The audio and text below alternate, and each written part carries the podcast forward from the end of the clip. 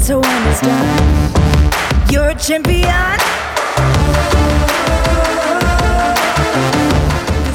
Herzlich willkommen zurück zu einer neuen Episode von Power and Pace Rookie, der Podcast für Triathlon-Einsteiger.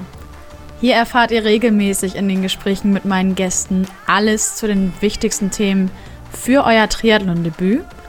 Mein Name ist Jule Bartsch, ich bin Projektleiterin von Power and Pace – dem Trainingsprogramm der Zeitschrift Triathlon und von trimark.de. Mittlerweile sind wir schon in Woche 2 des Rookie-Programms und damit sind auch die ersten Fortschritte zu verzeichnen. Damit ihr direkt an die erste Trainingswoche anknüpfen könnt, sitze ich heute wieder virtuell mit eurem Coach Björn Geßmann zusammen. Ich möchte von ihm die wichtigsten Fakten zum Warm-up, der Athletik und dem Beweglichkeitstraining erfahren.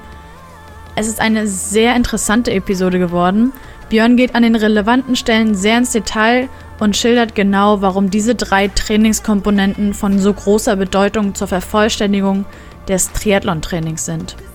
Viel Spaß beim Anhören. Schön, dass ihr wieder mit dabei seid.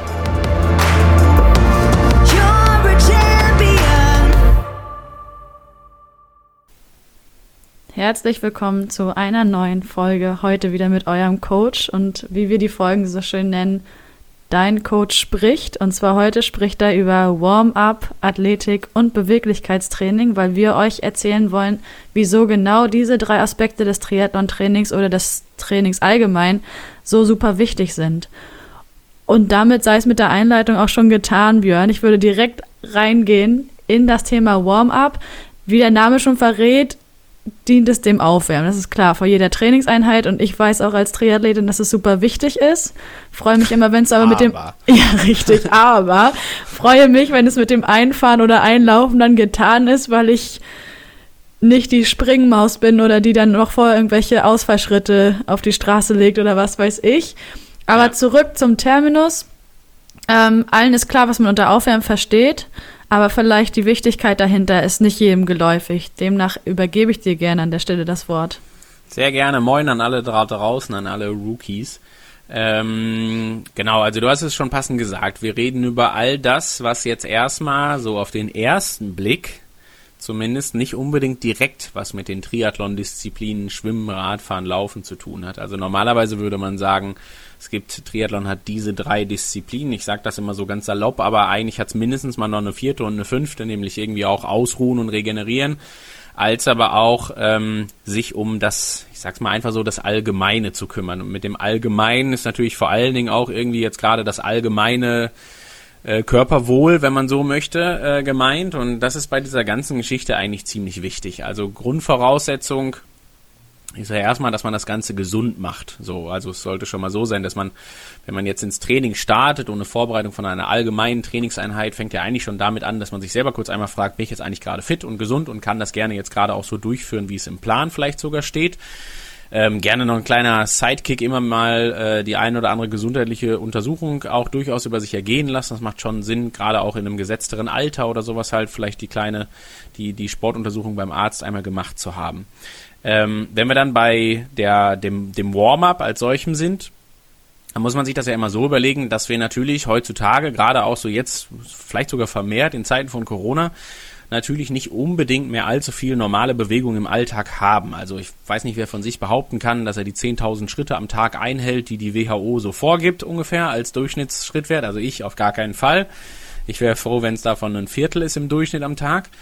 Ähm, was einfach daran liegt, dass man viel Homeoffice macht und so weiter und allgemein auch selbst wenn es kein Homeoffice ist, viel am Schreibtisch sitzt, im Büro äh, etc. pp. So und diese allgemeine Bewegung, für die der Körper natürlich eigentlich auch gemacht ist, nicht mehr so richtig im Alltag stattfindet. Jetzt ist das Triathlon-Training ein super Ausgleich, weil da passiert natürlich genau das ähm, das Warm-up oder wegen mir auch das Cool-Down, also sprechen wir mal nicht nur von Vor, sondern vielleicht sogar auch von Nachbereitung, soll natürlich darauf abzielen, dass wir so ein bisschen diese Verbindung hinbekommen. Ne? Also dass wir es schaffen, von wenig Bewegung hin zu wirklich vielleicht sogar schon einer intensiven Trainingseinheit einfach die Brücke zu schlagen. Und das Ganze darf gerne so aussehen, dass man sich in Abhängigkeit der Disziplin ähm, vorher einfach dahingehend ein bisschen aufwärmt, als dass man auch das gerne ein Stück weit individuell macht und sich überlegt, okay, was brauche ich jetzt gerade eigentlich, um mich gut zu fühlen, damit ich danach, sagen wir jetzt einfach mal, 30 Minuten laufen gehen kann oder 45 Minuten oder eine Stunde Radfahren gehen kann.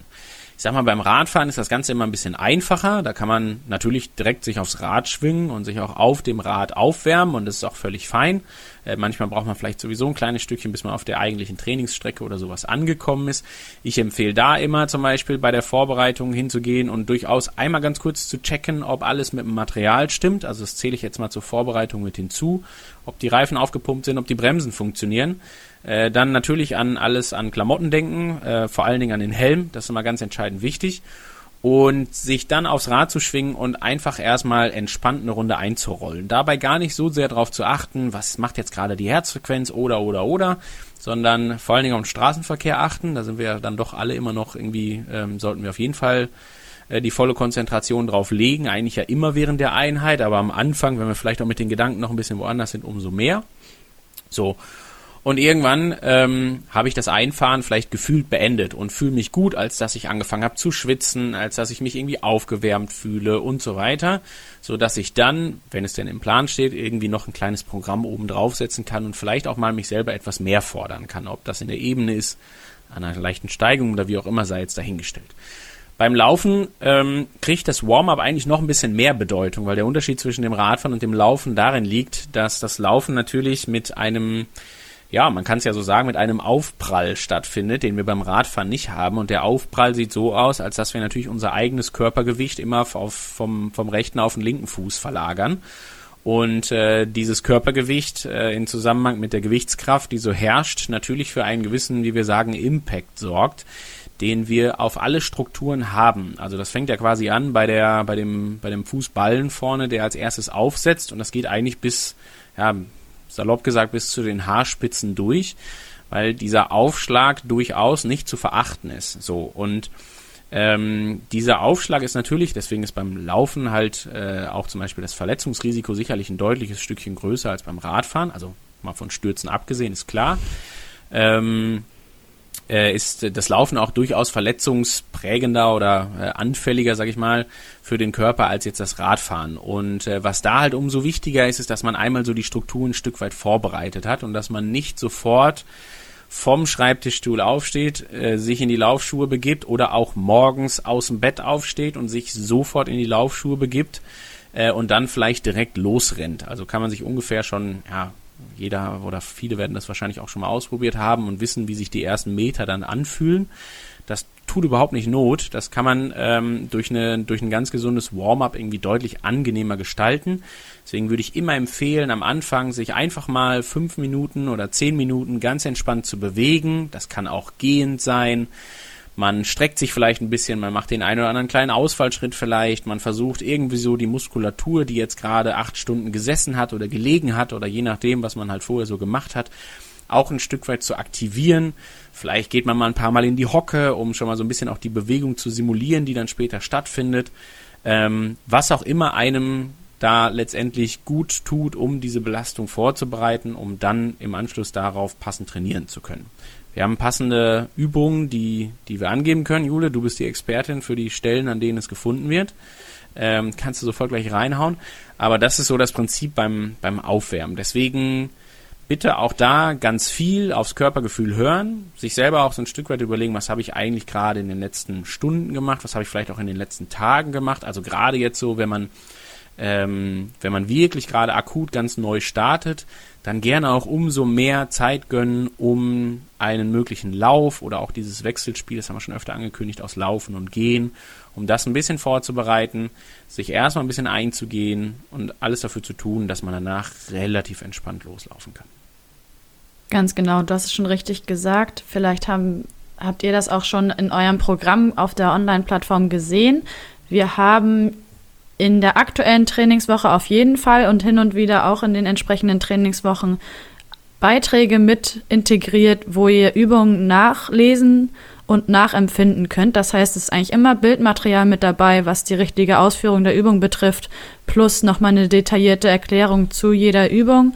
Und da könnt ihr euch inspirieren lassen, euer eigenes Aufwärmprogramm quasi gestalten und euch paar Übungen rausnehmen, wo ihr vielleicht wisst, in der Hüfte zwickt es ab und zu mal, wenn ihr nicht ganz warm seid, dann guckt ihr, dass ihr euch Übungen für die Hüfte eher rausholt oder fürs Knie oder für die Schultern, entsprechend, was euch dazu passt. Jedenfalls seid ihr gut ausgerüstet mit all dem, was wir pro Trainingswoche da für euch vorbereitet haben, sodass ihr eigentlich immer tiptop aufgewärmt und auch mobilisiert in die Einheiten starten könnt. Du hast es ja ganz am Anfang schon angesprochen, das Thema Mobilität ähm, und Athletiktraining. Ähm, das finden die Rookies ja auch im Plan und die finden das vor allen Dingen auch jede Woche im Plan. Und das liegt nicht daran, dass mir nichts anderes eingefallen ist, was mit Laufen und Radfahren zu tun haben könnte, sondern das liegt vor allen Dingen daran, dass es extrem wichtig ist. Und ich würde gerne nochmal ähm, so die Bedeutung, also ich sag mal Athletik und Mobilisation oder Mobilität und so weiter, das sind natürlich sehr weitreichende Begriffe. Ähm, da kann auch jeder für sich so ein bisschen selber eruieren, wo da so die Aufgaben oder die Problemstellungen oder die Herausforderungen liegen. Möchte aber gerne einfach nochmal deutlich machen, warum ähm, auch so eine gewisse Athletik oder eine Körperstabilität und so einfach immens wichtig für diesen Bewegungsablauf ist. Und das kann man halt, und das ist das Schöne beim Triathlon, das kann man auf alle Disziplinen beziehen, also äh, eine gewisse Stabilität der Körperstruktur, sowohl beim Schwimmen, beim Radfahren als auch beim Laufen, ähm, ist halt auch immer eine, wenn man so möchte, Leistungssteigerung. Also wir machen das nicht immer nur, also der Begriff hier Verletzungsprävention klingt immer so ein bisschen unsexy. Äh, auch wenn jeder weiß, dass wenn er dann mal die Verletzung gehabt hat, dann ist der Begriff auf einmal doch sexier, als man das am Anfang vielleicht wahrhaben wollte und man ärgert sich vielleicht, dass man es nicht ganz gemacht hat. Das ist dann doof. Ähm, aber es geht halt nicht nur um Verletzungsprophylaxe äh, oder Prävention, sondern es geht auch ganz viel um Leistungsfähigkeit. Man muss sich das so vorstellen. Ich glaube, beim Schwimmen braucht man kaum erklären, warum eine gewisse Körperstabilität wichtig ist. Das hat ganz viel zu tun mit Wasserlage, wie gut ich meinen Armzug bewerkstelligt kriege und so weiter und so fort. Also da kann man sich gut vorstellen, da das natürlich eine, ich sag mal fast schon eine Ganzkörperbewegung ganz offensichtlich ist, kann man sich schon vorstellen, warum so diese allgemeine Athletik ein ganz entscheidender Faktor ist. Wenn man sich das beim Radfahren überlegt, muss man sich das Ganze so vorstellen. Klar, die erste Annahme ist, die Beine bewegen sich, da äh, ne, geht der Punk ab, das sind die wichtigen Körperstellen, äh, die wir trainieren müssen. Ist auch nicht ganz falsch. Jetzt muss man sich das Ganze aber in etwa so vorstellen. Diese Beine, die wir da haben und die abwechselnd links und rechts feste treten sollen im Idealfall, die hängen ja irgendwo dran, nämlich an unserem Oberkörper quasi. Also angefangen bei Becken, Hüfte und so weiter bis hin nach oben. Und der ganze Oberkörper ist ja das, was uns auf dem Rad irgendwie stabil hält. So, und jetzt muss man sich das vom Prinzip her ein bisschen so vorstellen, wie so ein Bagger, bei dem Bagger ist es auch so, der Arm bewegt sich und das ist der, der irgendwie auch die Last bewegt, so wie das Bein auch die Last bewegt oder die Leistung generiert oder sowas halt. Aber würden wir jetzt den Bagger auf einen sehr wackeligen Untergrund stellen und würden den nicht vernünftig stabilisieren. Ja gut, beim Bagger wird's dann offensichtlich, der kippt dann oben oder sowas halt oder der kann die Leistung erst gar nicht stemmen. Vom Prinzip her kann man sich das beim Radfahren aber genauso vorstellen. Der Oberkörper, angefangen beim Hintern und bei der Position auf dem Sattel und so weiter, eigentlich auch schon bei den Füßen und bei der Position des Fußes im Schuh auf dem Pedal zum Beispiel ähm, bilden sowas wie das Widerlager für die Bewegung der Beine. Also wenn der Oberkörper die ganze Zeit hin und her wackelt und man dann nicht stabil drauf sitzt, dann führt das gleichzeitig auch dazu, dass man einen gewissen Leistungsverlust bei den unteren Extremitäten hat. Und deswegen es ist, ist es auch ganz extrem wichtig, ähm, die allgemeine Athletik oder auch die Mobilität zum einen zu haben für eine, eine auch vielleicht schmerzfreie Position. Deswegen auch da immer wichtig, so die vielleicht verkürzten Muskelgruppen, hintere Oberschenkel, Hüftbeuger und sowas halt zu mobilisieren. Vielleicht aber auch alle Muskeln, die so am Knie ziehen. Also auch da gibt's ja diverse, wie zum Beispiel die vordere Oberschenkelmuskulatur, muss man sich das so vorstellen. Die ist ja dafür da quasi, dass das Bein gestreckt wird äh, und das zieht sich natürlich übers Knie. So, und wenn irgendwann die Muskulatur größer wird oder stärker oder oder, ist halt auch immer die Frage, ob das Knie oder auch der ganze Sehnen- und Bänderapparat da ganz gut hinterherkommt. So, und deswegen ist es auch immer wieder wichtig, für dieses gesunde Maß zu sorgen. Auf der einen Seite gewisse große Muskelgruppen und so weiter zu mobilisieren, aber auch für die Stabilität der Sehnen und Bänder zu sorgen. Die Übung hast du gerade passend genannt. So, deswegen Widerlager im Radsport ganz wichtig. Und beim Laufen zum Abschluss ähm, ist es vom Prinzip her eigentlich sehr ähnlich. Also man, wenn man sich jetzt mal gerade selber vor dem geistigen Auge vorstellt, wie man läuft, dann ist natürlich schon die, die Aufgabe an den Körper irgendwie eine halbwegs aufrechte Position auch im Oberkörper zu haben. Also man kann sich vorstellen, wenn die, wenn die Schultern nach vorne einfallen, irgendwie man vom Oberkörper total tief hängt oder durchsackt oder sowas, dann ist das natürlich für die ganze Laufleistungsfähigkeit auch kein Vorteil, sondern ganz klarer Nachteil. Deswegen ist es auch da extrem wichtig, so dieses gesunde Maß zu finden. Zum einen, klar, mobilisieren für äh, gerade so für die, ich sag mal in Anführungsstrichen, Schwachstellen, wie es Sprunggelenk, wie es Knie und so weiter, wie auch vielleicht für die Hüfte. Also gerade so Beckenmobilität ist was ganz, ganz Wichtiges, wenn es um die Leistungsfähigkeit im Laufen geht, aber auch unter anderem den Oberkörper auch zu stabilisieren, um immer bestmöglich auch eine aufrechte Laufposition ähm, zu haben und halt einen recht stabilen Oberkörper, der auch nach einer halben Stunde Laufen immer noch nicht wahnsinnig viel einsackt, sondern mit dem man immer noch ja, äh, guten Vortrieb generieren kann. Alles klar. Das war viel, aber ja, gut und sorry. wichtig. Nee, ich gar hoffe, kein Problem. War, genau, also das ist, ich will nur vor allen Dingen deutlich machen, ähm, all die Übungen, die du angesprochen hast und auch die Bedeutung der Einheit im Trainingsplan, die ist genauso wertig wie alle anderen Einheiten auch. Wir haben nichts davon, wenn wir den Teil sein lassen. Und gerade für unsere Rookies ist das natürlich ähm, auch so ein Thema, je nachdem wie halt so die sportliche Historie ist. Und vielleicht war ja auch keine da, was total fein ist, genau dafür ist das Programm da. Dann ist es natürlich immens wichtig, um gerade so diesen Anfangs-WWchen oder auch möglicherweise Überlastungen und sowas halt vorzubeugen, eben dieses Prinzip aus Mobilisation, Athletiktraining, Stabilität und Co. Ähm, halt irgendwie dabei zu haben. Wie genau das aussieht, ob man sich Du hast die passenden Anlaufstellen für die Programme genannt. Man kann natürlich genauso gut einmal die Woche zum Yoga gehen oder zweimal die Woche zum Yoga gehen, was ja auch ein unglaublich gutes Programm ist, was all diese Prozesse auch so ein Stück weit vereint. Ich will nur nochmal ganz klar sagen, die Bedeutung ist auf jeden Fall immens groß. Die Einheit ist genauso wertig wie jede einzelne Rad- und Laufeinheit auch. Und es ist ein ganz klares Anliegen für uns, auch die Sachen da mitzumachen und quasi alles, was mit Athletik und Co. zu tun hat, als einfach vierte und auch sehr wichtige Disziplin zu sehen. Absolut. Und hier möchte ich gerne hinzufügen, wir geben euch natürlich ganz viel Material an die Hand innerhalb des Programms, was ihr gerne nutzen dürft und gerne auch sollt, je nachdem, was euer Anliegen ist und äh, dass ihr möglichst verletzungsfrei durch diese zehn Wochen kommt. Wenn ihr aber zusätzlich zu dem, was wir anbieten, noch on top eure eine oder andere Quelle habt, womit ihr gerne Yoga macht, was ja aktuell auch eher von zu Hause aus stattfindet, oder noch weiteres Athletikprogramm on top bringen wollt zu dem, was wir euch normalerweise auch anbieten. Zum Beispiel gibt es donnerstags für unsere Power und Pacer sowieso schon Athletiktraining mit Ulrike, immer 19 Uhr live. Das heißt, da könnt ihr sowieso reinschalten, aber das ist natürlich für fortgeschrittene Triathleten. Das heißt, selbst dort seid ihr immer herzlich willkommen, könnt aber für euch abwägen, inwiefern welche Übung vielleicht noch ein bisschen zu weit geht und ihr euch da langsam rantastet. Das sei mal nur am Rande erwähnt. Also ihr seid natürlich völlig frei, euer Training noch um weiteres zu ergänzen zu dem, was wir euch schon zur Verfügung stellen. Ich kenne das jetzt, um zurück zum Athletiktraining speziell zu kommen, von meinen sechs Jahren Leichtathletik damals in der Jugend und auch von meinem Volleyballtraining in der Jugend, dass es immer die Klassiker gibt im Athletiktraining. Würdest du das, das unterschreiben und was wäre es jetzt speziell im Triathlon-Training, wo wir uns auf die Klassiker beziehen könnten? Mm, und mit Klassiker, das ist jetzt für dich eine Liegestütz und ein Plank und, ein, und eine bestimmte Dehnübung wahrscheinlich an der Stelle. Ja, also ähm, kenne ich, klar, kennt man selber auch, auch für den einen oder anderen Rookie, der aus irgendwelchen Teamsportarten kommt, der kennt das auch, dass man sich beim Fußball, Handball, Basketball, Volleyball, wie auch immer, ähm, in irgendeiner Form gesammelt wahr macht. Ich sag mal so, vom Grundprinzip her ist es wahrscheinlich nicht verkehrt und es ist immer noch besser als nix.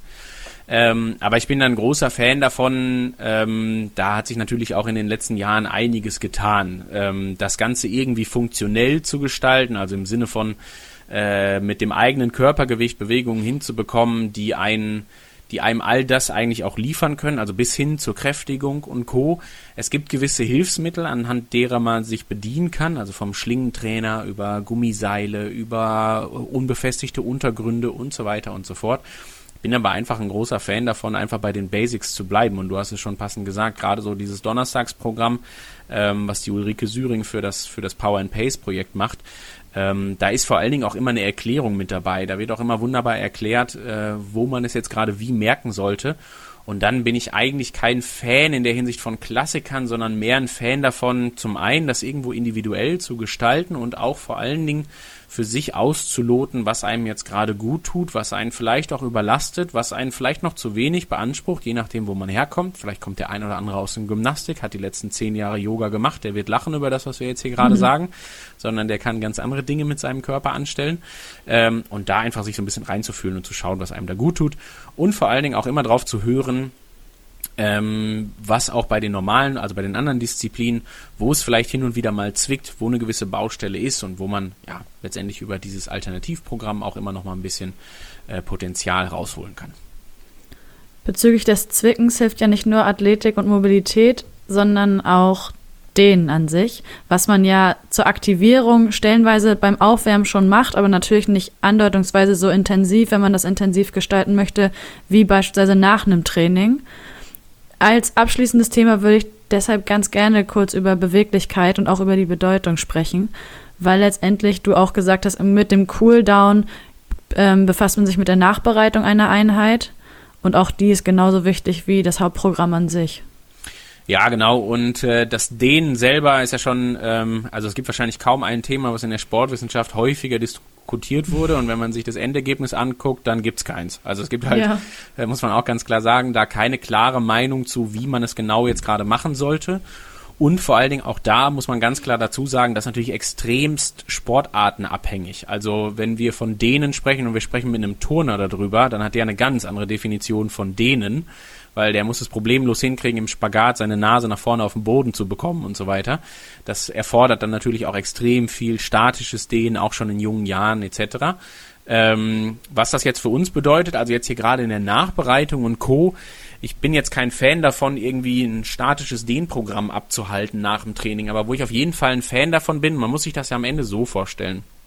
Der die einzelne Muskelgruppe zum Beispiel ähm, hat ja auch irgendein oder auch das, das Gelenk als solches, sei es jetzt das Hüftgelenk, das Kniegelenk, das Sprunggelenk, hat ja einen gewissen Bewegungsradius, in dem es sich bewegt. Also die Hüfte ne, ist ja ein Gelenk, was letztendlich, das kann sich nach vorne und nach hinten bewegen, das kann sich auch rechts beziehungsweise links zur Seite raus bewegen und vielleicht auch ein bisschen nach innen bewegen. Aber das ist jetzt bei weitem weniger flexibel, als das zum Beispiel eine Schulter ist, die ja deutlich mehr Freiheitsgrade an der Stelle hat. So, und jetzt muss man sich immer das so vorstellen, bei diesem Gelenk, ne, irgendwo hat das eine knöcherne Struktur, dann gibt's einen, einen Muskel, der äh, über dieses Gelenk für gewöhnlich zieht und natürlich dafür sorgt, dass sich, was auch immer, ein Bein streckt oder ein Bein beugt oder ein Arm beugt oder streckt, je nachdem, welche Muskelgruppe ich da gerade habe. Und diese Muskulatur ist ja immer befestigt über äh, gewisse Sehnen und Bänder, die irgendwie daran mitwirken. So, und am Ende des Tages ist das Prinzip relativ einfach. Ich sollte ja alles dafür tun, dass dieser Bewegungsradius ähm, äh, gegeben ist, dass ich mein Gelenk frei bewegen kann, dass das nicht irgendwo verrenkt ist, dass das nicht irgendwo eine Einschränkung hat, egal ob das jetzt eine statische oder eine, eine, eine bewegungsfunktionelle Einschränkung am Ende des Tages ist. Und äh, da sollte ich darauf hinarbeiten. Also deswegen ist zum Beispiel das Thema Beckenmobilität einfach irgendwas, was ganz entscheidend wichtig ist, weil gerade das Becken, man kennt das, also vom Sitzen im Speziellen, ähm, über das Becken gibt es den sogenannten Hüftbeuger, also der dafür sorgt, wie der Name sagt, dass man den Oberschenkel äh, halt nach oben bewegt für gewöhnlich, also die Hüfte beugt. So, und dieser Hüftbeuger ist so eine klassische Muskelgruppe, die natürlich in, in der Gesellschaft, in der wir aktuell leben, immer sehr eng zusammengefahren ist, weil wir einfach viel sitzen. So, das bedeutet gleichzeitig, dass das Becken sich verschiebt und die Auswirkung zum Beispiel da ist auf wenn man so möchte, zum Beispiel auch die Bandscheibe. Also um jetzt mal wirklich ganz banal zu bleiben. So, und wenn das Becken sich nach vorne kippt, dann äh, verschieben sich die Bandscheiben dann und ja, ab jetzt kennt man ja die klassischen Verläufe, ne? Vielleicht kommt irgendwann der Bandscheibenvorfall und so weiter und so mhm. fort. So, und das sind halt alles diese Geschichten, die man damit natürlich vorbeugt und ich würde das ähm, vielleicht auch einfach in zwei Stufen unterteilen. Also die eigene Stufe dafür zu sorgen, dass all das eben möglichst präventiv und auch zur Leistungssteigerung beitragend gehandhabt wird das ist einem, also ist die, die Aufgabe äh, des, des Sportlers selber und passende Übungen dafür haben wir genannt. Und wie gesagt, auch das Donnerstagsprogramm dafür ist super, aber theoretisch die Stunde Yoga irgendwo im, im eigenen Ort äh, in der, in der Yoga-Gruppe ist natürlich auch ganz hervorragend und lässt sich auf jeden Fall empfehlen. Die andere Stufe ist dann natürlich, dass irgendwann auch, also wenn es wirklich zu einem Problem wird, würde ich auch immer ganz deutlich empfehlen, vielleicht mal für für die ein oder andere Stunde irgendwie einen Physiotherapeuten aufzusuchen ähm, oder einen Osteopathen, der einem da weiterhelfen kann und einem sicherlich das Ganze nochmal ganz, ganz anders und viel tiefgehender und auch am eigenen Körper erklärt. Nicht so, wir versuchen es ja gerade oberflächlich und dafür eine gewisse Awareness zu erregen, aber ähm, der Physiotherapeut oder Osteopath kann das sicherlich nochmal deutlich besser erklären an der Stelle. Und das ist auf jeden Fall empfehlenswert, da vielleicht ähm, auch mal diese Berufsgruppe aufzusuchen. Super. Björn, ich würde fast sagen, wir haben das heute zumindest kürzer als äh, toi, toi, für gewöhnlich gehalten, ganz genau. Ja, und genau. sprechen uns ganz bald wieder mit dem nächsten, ähm, sprechen uns ganz bald wieder und äh, dann geht es ums nächste Trainingsthema. Jetzt habe ich. So machen wir es. Ich danke, danke, dir vielmals. Schönen Tag dir. Ganz Bis genau. Dann. Viel Spaß Tschüss. euch. Ciao. Das war eine weitere Episode von Power and Pace Rookie. Im Gespräch heute wieder mit eurem Coach Björn. Ich hoffe, für euch hat sich jetzt das eine oder andere geklärt, warum wir das Ganze machen vor allen Dingen, warum diese drei Trainingskomponenten Warm-up, Athletik und Beweglichkeit eben genauso zum Triathlon-Training gehören wie Schwimmen, Radfahren und Laufen. Wenn ihr über den Podcast hinaus noch mehr von Power und Pace erfahren wollt, immer auf dem Laufenden sein wollt, dann schaut gerne mal auf Instagram vorbei. Unter power.pace findet ihr unseren Account und wenn ihr uns in euren Stories und Posts verlinkt, können wir auch sehen, wie fleißig ihr trainiert. Ich bedanke mich ganz herzlich, dass ihr wieder eingeschaltet habt und freue mich sehr, wenn ihr auch bei der nächsten Episode wieder mit dabei seid. Jetzt aber erstmal ganz viel Spaß im Training und bis zum nächsten Mal. Macht's gut.